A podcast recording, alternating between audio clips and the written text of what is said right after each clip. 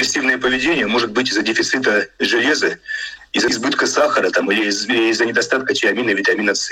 Аллергия может быть обусловлена недостатком кальция, магния или цинка. Тревожность, кальций, магний. Школа для родителей. Здравствуйте, у микрофона Марина Талапина. Это программа «Школа для родителей». Спасибо, что слушаете наши подкасты. Напоминаю, это можно делать практически на всех платформах, включая Spotify, Google, Apple и, конечно, на нашем сайте латвийского радио lr4.lv. Школу для родителей слушают в разных уголках мира, поэтому темы, которые мы поднимаем, важны для всех родителей и для всех детей.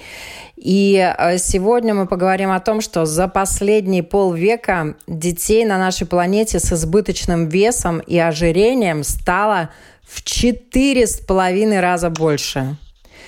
И мы с экспертами решили поговорить об особенностях питания детей, о том вообще, что с этим делать, о коррекции веса, нужны ли детям диеты и как могут им помочь занятия спортом. Я рада представить сегодня с нами мастер спорта международного класса по армрестлингу, чемпион мира, тренер высшей категории, ведущий специалист, руководитель сектора научной лаборатории спортивной адаптологии профессора Силуянова Андрей Антонов. Андрей, здравствуйте. Здравствуйте. И также с нами президент Латвийской Федерации Муайтай, тренер высшей категории, специалист по спортивной адаптологии Василий Флейшер. Добрый день. Добрый день. Вот как я уже сказала, в ряде стран европейского региона ВОЗ каждый год бьет тревогу, что уже в нашем регионе каждый третий ребенок в возрасте от 6 до 9 лет страдает от избыточного веса или ожирения, и медики, и не только медики, обеспокоены тем, что пандемия эту ситуацию еще больше усугубила мы все время говорим, что основные причины ожирения – нездоровое питание и малоподвижный образ жизни, как для взрослых, так и для детей. Об этом уже все знают. Вот хочется задать вопрос, в чем еще причина ожирения, если про эти два главных фактора все знают? Андрей, вам слово. Ну, здесь, скажем так, не совсем все просто по поводу питания. Дело в том, что просто учитывать калорийность – это недостаточно – у нас в пище должно быть представлено необходимое количество микронутриентов. Это витамины, минералы, а также еще 20 классов соединения, которые мало кто знает. А диетологи обычно считают только по макронутриентам. По макронутриентам у нас действительно достаточно плачевная ситуация, потому что порядка 500 тысяч килокалорий идет переедание у детей. И, соответственно, сниженная двигательная активность на фоне пандемии, а это тоже вносит большой очень вклад. Но надо смотреть еще на качество питания, потому что дети переедают в большом количестве простые углеводы. Переедают сахара порядка 60 раз от нормы, потому что сахар наш, сахароза, это неестественный продукт, в природе его нет. Это синтетический рафинированный продукт. А дети его достаточно любят. Опять же, белый рис, мучные изделия, которые надо стремиться избегать, продукты с высоким гликемическим индексом. Но детей почему-то стараются кормить именно такими продуктами. А если мы возьмем основной обмен, то есть ту энергию, которую мы тратим без мышечного напряжения в состоянии покоя, то он зависит, например, от активности гормонов щитовидной железы, триотиранина и тироксина. А эти гормоны напрямую зависят от количества йода в организме.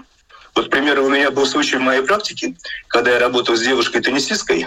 Девочка 14 лет, чемпионка Европы по теннису. И девочки в таком возрасте в теннисе, они даже не ходят в школу, на дому. Занимаются, потому что большие призовые уже зарабатывают.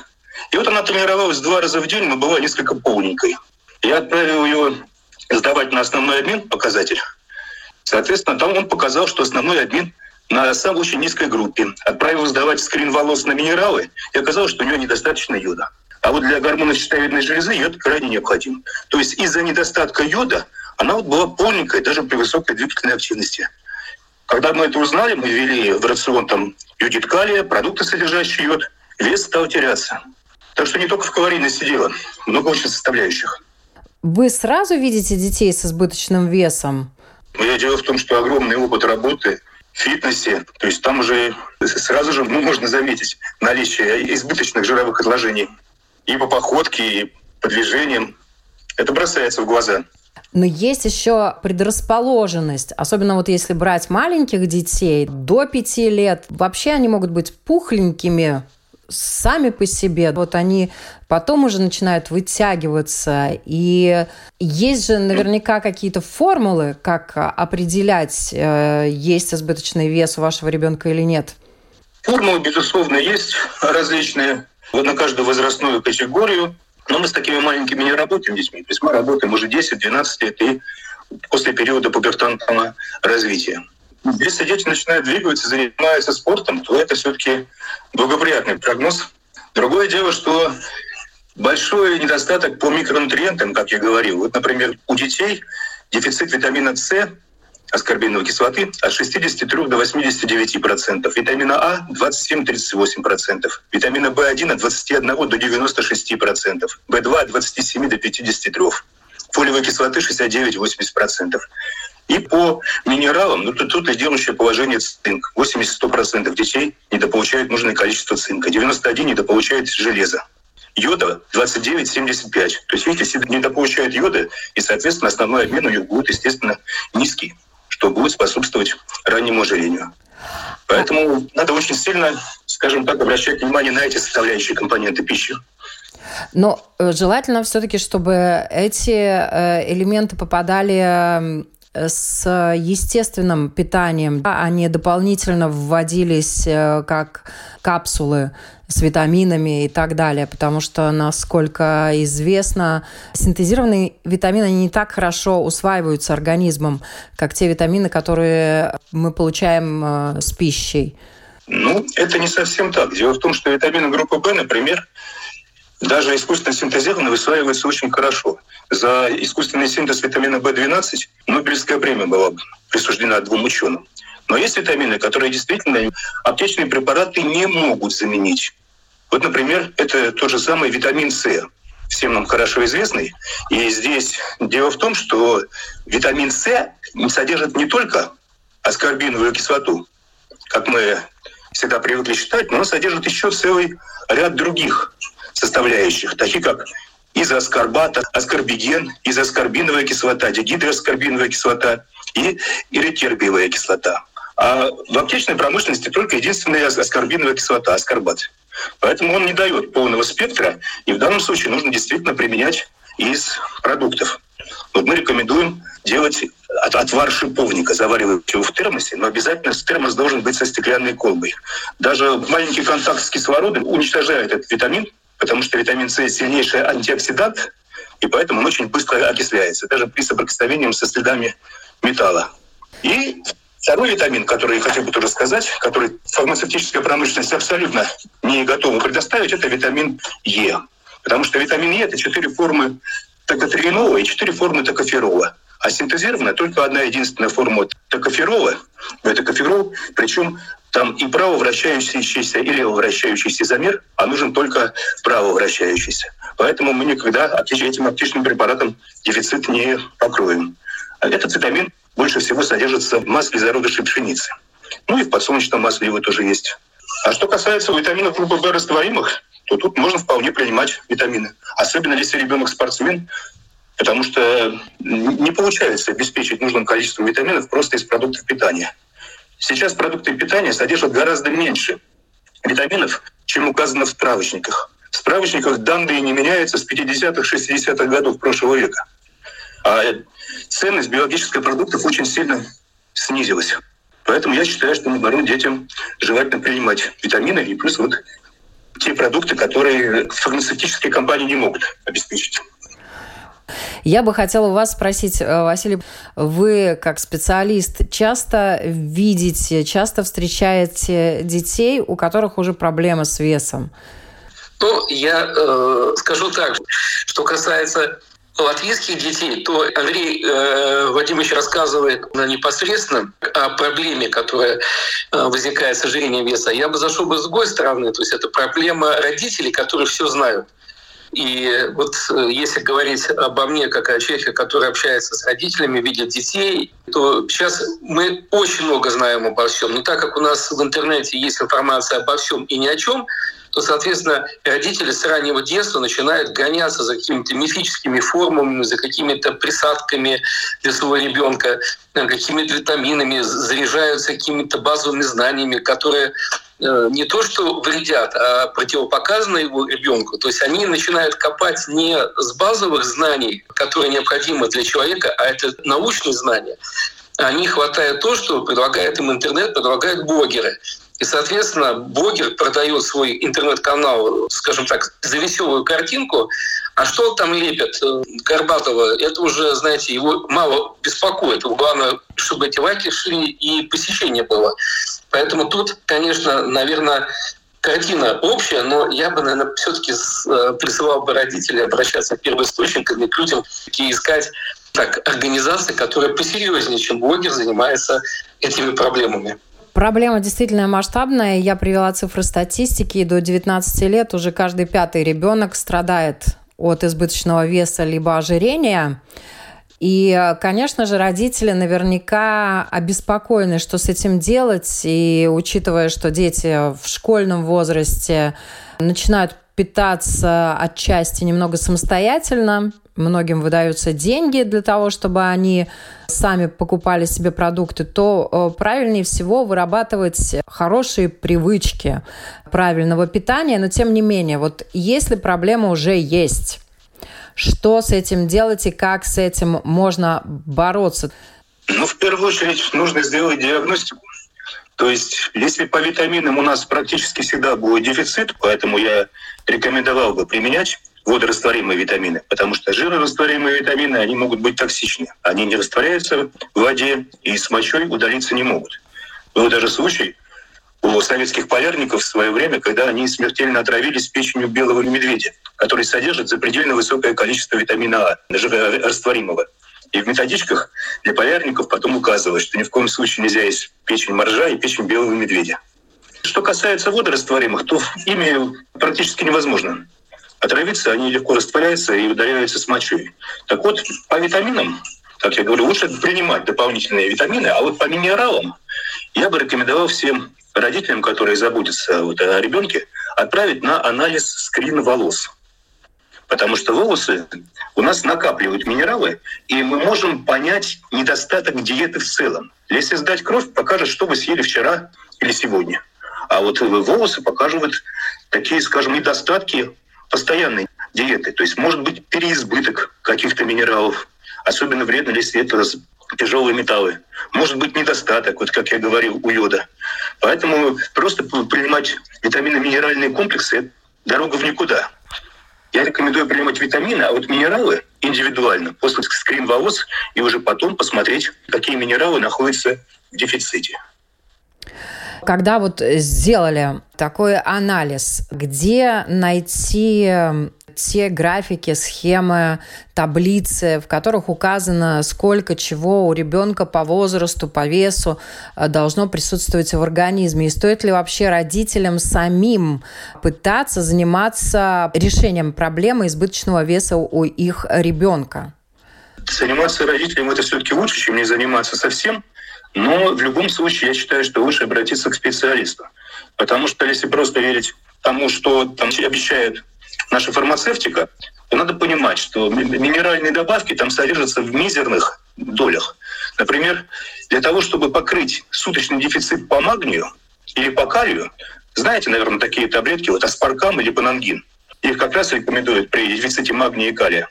Так вот, если мы берем аспартама, то чтобы покрыть суточную дозу по магнию, нужно съесть 83 таблетки, а по калию 63.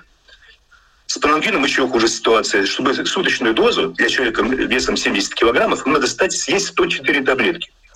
То есть добавки пищевые, которые продаются в аптеках, они имеют очень низкие дозировки, которые никаким образом не помогут решить дефицит. Очень часто применяются плохо усваиваемые соли. Например, вот витаминный препарат комплевит, он содержит соли, в основном магний, там, в виде сульфата. Крайне плохо усваиваемая соль. Поэтому вот этот витамин наоборот, не рекомендую. Должны быть либо органические соли, либо соли хлорида. То есть много нюансов. Поэтому желательно, чтобы родители все-таки пообщались с специалистами и показали ему свой анализ скрина волос, чтобы он разработал и в плане питания, и в плане, может быть, каких-то добавок дополнительных решить данный вопрос. К сказанному хочу добавить, что усвоение витаминов и всех, скажем, э, принимаемых, планируемых принимаемых веществ, они лучше всего заходят, если ребенок тренируется. То есть физическая нагрузка эффективность э, усвоения всего принимаемого это гораздо выше. Так что тут э, вопрос, как сказал Андрей Владимирович, это вопрос комплексный. У нас много действительно специалистов по питанию, и они тоже очень много говорят о том, что приходят дети, даже иногда сами просят родителей, чтобы они отвели их к диетологу и э, помогли им справиться с решением проблемы лишнего веса. На самом деле, э, если уже все определено, основные моменты, на которые нужно обратить внимание и чего надо придерживаться для того, чтобы поддерживать хороший вес и снизить вес, если того требует ситуация? Ну, я бы сказал так. Во-первых, умеренности в еде, физической активности. Это, это наверное, первое и второе. Третье, правильный специалист, который э, дает рекомендации, исходя из анализов э, и возможностей ребенка. Но я бы все-таки, конечно, понимаю всю проблему и сегодняшнюю ситуацию с повышением цен, я понимаю, что тут, наверное, родителям надо бывать не до жиру. А, и, а, скажем, в большинстве вопросов это затыкание дыр, потому что э, мы можем рассуждать о качестве продукции, можем рассуждать о том, что это нужно делать, но цены и ситуация диктуют свою. Отсутствие времени зачастую, то, что родитель занят работой и не совсем обращает внимание на ребенка, э, конечно, это тоже вносит свои поправки на ветер. Вы правильно, Марина, сказали, что иногда родители дают деньги ребенку с собой, а он уже берет то, что модно, то, что интересно, что едят сверстники, что, ну, скажем, для себя он считает более вкусным. И не всегда это витамины. То есть это может быть и лимонады, это и чипсы, которые достаточно хорошо заходят. Поэтому в нашем случае мы боремся э, с большой-большой э, индустрией промышленности, э, пищевой промышленности, которая также умеет обманывать наши вкусовые рецепторы. Ну и рекламные компании в этом помогают, обманывать наше зрительное восприятие. То есть нам, конечно, стараются подсунуть все, что подешевле, все, что выпускает химическая промышленность, все, что становится для нас более привычным, скормить там то, что делают они.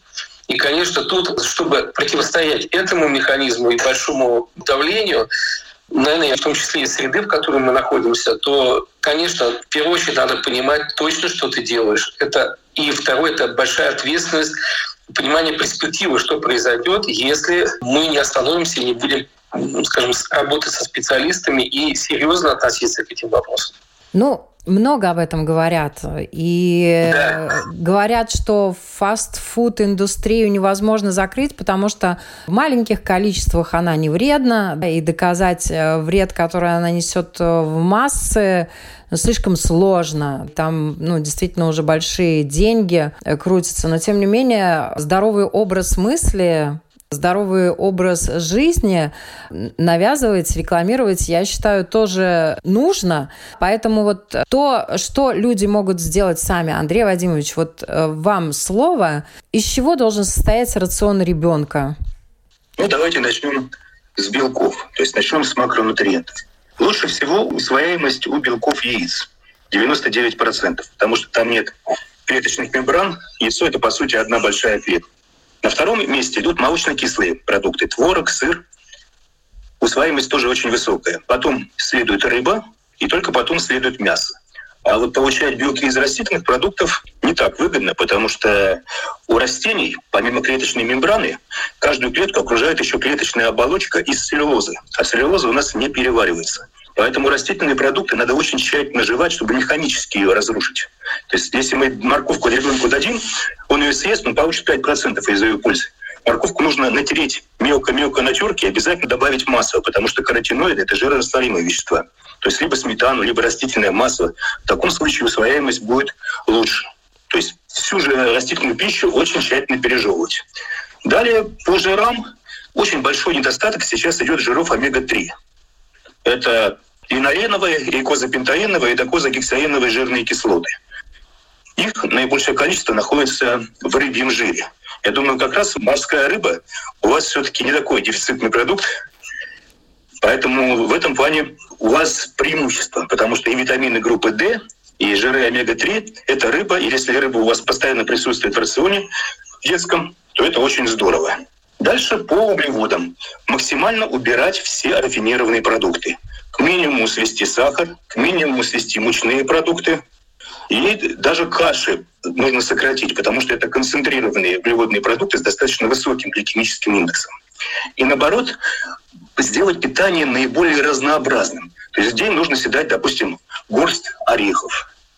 Очень полезные ягоды, которые сейчас у нас ну, просто крайне мы их не доедаем. Если раньше, там, в прошлых веках постоянно с лукошками за ягодами, то сейчас ну, кто последний раз, когда ел клюкву там, или крыжовник, а сейчас сезон, это надо есть постоянно. Это органические кислоиды, это флавоноиды, которые обладают сильнейшим и антиканцерогенным действием, то есть борются с раком, и борются со свободными формами кислорода, то есть являются антиоксидантами, и улучшает состояние сердечно-сосудистой системы.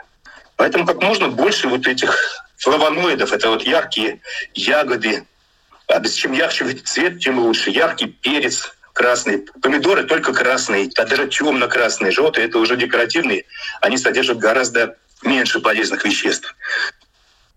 Капуста брокколи, капуста брюссельская, они содержат растительные индолы и изотиоцианаты. Тоже очень сильные антиканцерогенные действия лук, чеснок, это они относятся к полисульфитам. То есть вот такие продукты должны быть в большей степени представлены. Овощи, фрукты, ну, а вот концентрированные углеводы, они, конечно, в меньшей степени. И как можно больше разнообразия стараться. То, что детей касается постарше, то там э, легче достучаться, чтобы они ели более разнообразно. Вот дети помладше, они в какой-то момент становятся консерваторами. Тут, конечно, большая работа родителей, я думаю, Василий, вы согласитесь, в том, что мы предлагаем своим детям на тарелке. Каким э, продуктам мы их приучаем. И если мы их изначально приучаем к хорошей здоровой пище, то все в порядке. Он с этой пищей идет по жизни. Он вырабатывает эти привычки, которые э, сохранятся и во взрослом возрасте. Тут я, наверное, скажу, что может быть все-таки поменяться что-то, потому что для себя можем открыть и новые продукты. Ну, они, Но... может быть, станут более разнообразными, бесспорно, да. Но если разнообразное питание уже у ребенка с детства, то вряд ли оно станет однообразным в, во взрослой жизни. Конечно, Марин, конечно. Во-первых, он будет здоровеньким. И он будет понимать то, что у него и, скажем, и настроение может быть э, получше, и бегает он быстрее, и двигается он лучше э, ему легче это делать. И это тоже будет ложиться в основу его мировосприятия, потому что с возрастом он поймет, что то, что было заложено родителями, вот это правильное разностороннее питание, оно дало вот такой положительный эффект. Все хотят быть стройными и быстрыми, и красивыми, и не работать на аптеку. Ну, значит, поэтому, думаю, с возрастом это приходит. Андрей Вадимович, вот вы заговорили о рыбе, которая у нас действительно в большом количестве, и разнообразная, и красная, и соленая, и копченая, и какая не только. И тут вопрос, какую рыбу в каком виде приготовленную лучше всего давать и детям, и самим кушать? Ну, не соленую и не копченую, это точно. Это уже деликатесы, это не повседневная пища. Вареная, жареная, запеченная. Рыба, как я говорю, это очень хороший продукт. Есть такой диетолог, герондотолог, то есть занимающийся проблемами старения, Вальтер Лонга, американец итальянского происхождения. И он, работая с различными видами вегетарианцев, у нас же там разные направления есть, там ово-вегетарианцы допускают в пищу прием яиц, лакто-вегетарианцы прием молока и так далее. И вот проанализировав все группы населения, и обычное, которые соблюдают обычное питание, рекомендованное диетологами и, соответственно, вот эти виды вегетарианства, он пришел к выводу, что самые здоровые люди — это флексо-вегетарианцы, которые потребляют растительные продукты и рыбу. А если все-таки у ребенка избыточный вес, нужно ли сажать его на диету? Если сажать, то на какую? Убирать концентрированные продукты. Как я говорил, даже крупы желательно убирать в этом случае, потому что это пустые углеводы, которые не содержат необходимых микронутриентов. А у нас есть жуткий дефицит именно по микронутриентам. То есть есть больше овощей. Причем часть из них без термической обработки. Не есть сосиски, сардельки. Если есть, то есть мясо, есть печень. Печень – это лидирующее положение по витаминам группы В, причем по всем витаминам группы В содержится. То гораздо более полезный продукт. Рыбу, творог, яйца. Больше белка и меньше углеводов. Углеводы стараться вот именно овощами покрывать. Заблуждение или нет, что у детей очень хороший обмен веществ, и сколько бы они ни съели, все организм переработает и быстро выведет, все уйдет в рост, в прок и так далее. Если бы это было так, то не было уже проблемы детского ожирения, по которой мы начали говорить. Василий, вы уже упомянули о том, что хорошо, если ребенок не только правильно питается, но еще и занимается спортом, особенно для усвоения всех полезных добавок, витаминов, микроэлементов. Какие занятия спорта и э, с какой интенсивностью э, будут идти на пользу ребенку, а какие, может быть, не дадут желаемого эффекта? То, что для детей должно быть, это активность умеренная, то есть это статодинамические тренировки, это короткие интервальные тренировки, запрещать большое количество максимально прыжковых тренировок для того, чтобы не было нагрузки на связочный аппарат. И тут э, вот эти вот, то, что я сейчас сказал, то есть это нужно понимать, в каждом возрасте э, наиболее эффективно развиваются определенные нагрузки. Например, это называется сенситивный период развития ребенка, что в одном возрасте там координационная работа, там прыгай, не прыгай или силовая, она вообще не подойдет. Это в основном скажем, легкая тренировка на мягкой поверхности, больше на акробатике, больше, наверное, кувырки, что-то из этой области. Дальше идет координационная работа, потом идет, может быть, скоростная работа, дальше идет силовая. Вот этот период пубертатного периода, когда организм ребенка начинает крепнуть, становится более плотной, э, связочные ткани, тогда и появляется мышечная масса, начинает расти. Вот там уже можно добавить силовую работу. Поэтому без этого понимания, без этой работы то есть э, просто заниматься физкультурой можно, но э, в определенный период и с пониманием того, что этому возрасту наиболее на сегодняшний день максимально эффективно зайдет. Вот это должно быть настольной книгой любого тренера. Ну, кроме того, что спортивная тавтология, он должен понимать, он должен понимать биологию, анатомию ребенка, но вот эти вот периоды, не важны. Естественно, ребенок должен двигаться каждый день. Правильно? А не только два раза, три раза в неделю, посещая какие-то отдельные тренировки или занятия физкультуры в школе. Ребенок должен бегать, э, ездить на велосипеде, как вы сказали, кувыркаться. И все это должно быть э, в достаточном объеме каждый день. Вот минимальное количество движения для ребенка, учитывая сегодняшние реалии, потому что, к сожалению, многие родители, опять же, не могут контролировать ситуацию. Что делает ребенок, находясь дома? Сидит он э, за компьютером или он пошел во двор попрыгать, побегать? Если родитель на работе, он этого не знает. Все-таки э, каким вещам надо приучать э, ребенка, сколько он должен двигаться минимум в день?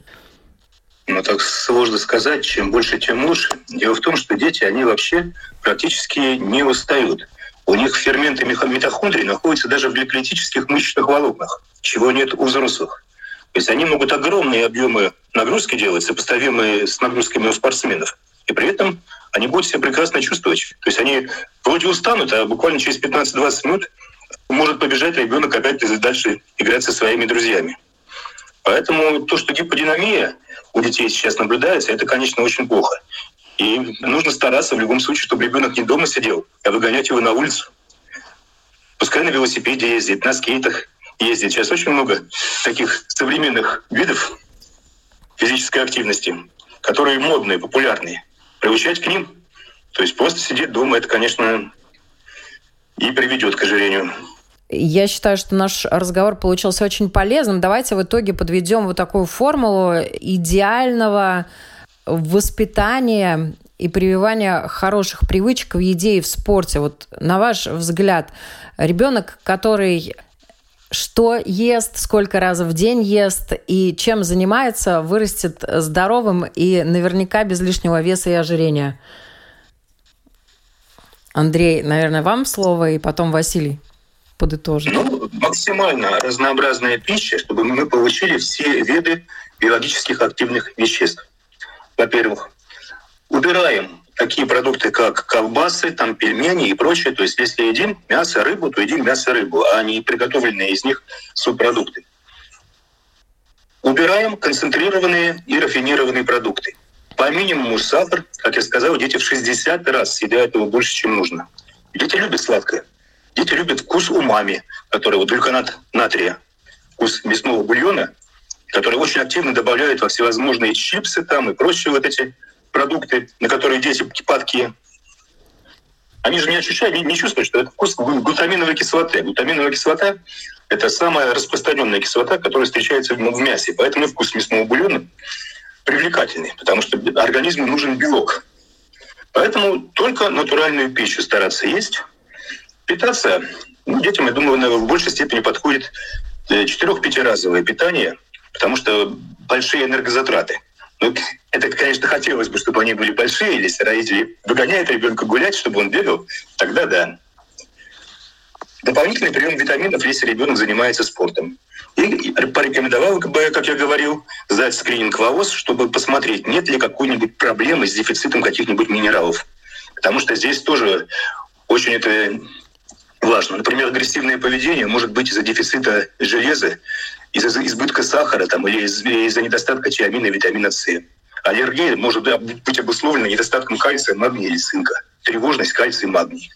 То есть мы даже не знаем, э, с чем именно обусловлена какая-либо патология, в том числе и в поведении. Она вполне может быть обеспечена недостатком каких-то минералов. Поэтому я считаю, что скрининг волос нужно знать. И вот сдавать-то часто не надо. Один раз сдать и уже внести существенные коррективы по этому анализу. И дальше уже мы будем знать, что ребенок получает все в необходимом количестве. Василий, вам слово. Конечно, э, здесь уже больше добавить, наверное, нечего, потому что мы уже проговорили достаточно много. Э, я бы просто сказал бы, что физическая активность и вот это, наверное, основное, то, что можно пожелать родителям. То есть искать тренировки с учетом того, что Локализация, понятно, что люди все экономят на своем времени. Это одна из таких э, жарких тем, что далеко ходить. Ищите возле себя э, тренировочные спортивные залы. Дальше, конечно, э, если мы говорим о ранней специализации, то, конечно, родители ну, например, там хотят видеть своего ребенка Павлом Буре там, или с Андерсом Лонзелиншем, то, конечно, стараются как можно раньше поставить его на коньки. И, возможно, эта ранняя специализация, она не совсем, скажем так, хороша. То есть, возможно, все-таки делать больше сухих тренировок. Это гораздо более эффективных и скажем так, полезен для ребенка. То есть, наверное, все-таки основную э, роль и основные задачи тут искать место, где э, есть э, специалисты достаточно хорошего уровня. Второе, ну, значит, свои амбиции определенно надо тоже уметь, скажем, дисциплинировать и дисциплинировать себя и не переносить какие-то вещи на завтра, потому что завтра может не наступить никогда. То есть надо делать это сегодня и сейчас. Особенно если мы говорим о ребенке, то у родителей только один шанс э, с одним ребенком. У кого-то есть два, у кого-то три. Но поверьте, это недостаточно для того, чтобы эмпирическим путем с помощью того, что первой, второй ошибки воспитать третьего. Есть это не, не совсем правильно. То есть тут важны специалисты. И Андрей Владимирович тут абсолютно прав. Поэтому родителям ищите специалистов. Ой, ищите специалистов, потому что Всемирная организация здравоохранения уже подсчитала, что на планете э, живет больше миллиарда человек с лишним весом, при этом у 30 миллионов детей и подростков европейского региона избыточная масса тела, а еще 15 миллионов ожирения, которое все чаще встречается у детей также и младшего возраста. И по прогнозам ВОЗ – Существующие тенденции ведут к тому, что 70 миллионов детей до 5 лет будут страдать ожирением уже к 2025 году.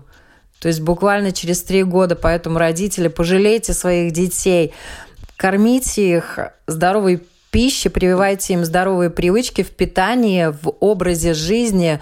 В спорте я от себя добавлю сейчас действительно ягодное время – ягоды доступны, и, конечно, может быть, не всегда, не каждый день их можно позволить э, себе в некоторых семьях, но, тем не менее, их можно себе позволить. Есть дачи, есть огороды, красная смородина, черная смородина, крыжовник, все там растет.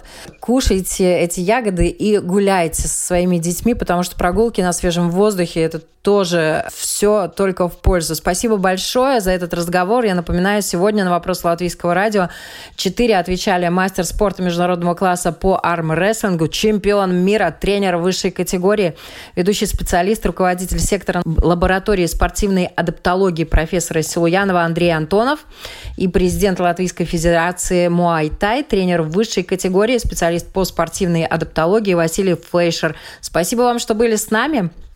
Те, кто не успел прослушать нас в прямом эфире, программу «Школа для родителей» можно найти в подкастах Латвийского радио практически на всех платформах, включая Spotify, Google и Apple подкасты. Также можно скачать приложение «Латвия с радио» и слушать нас в своем смартфоне. Всем хорошего дня!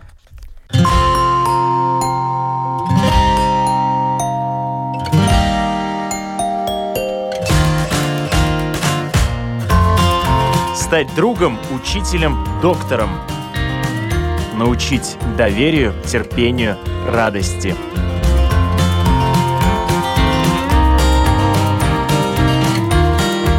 Школа для родителей на Латвийском радио 4.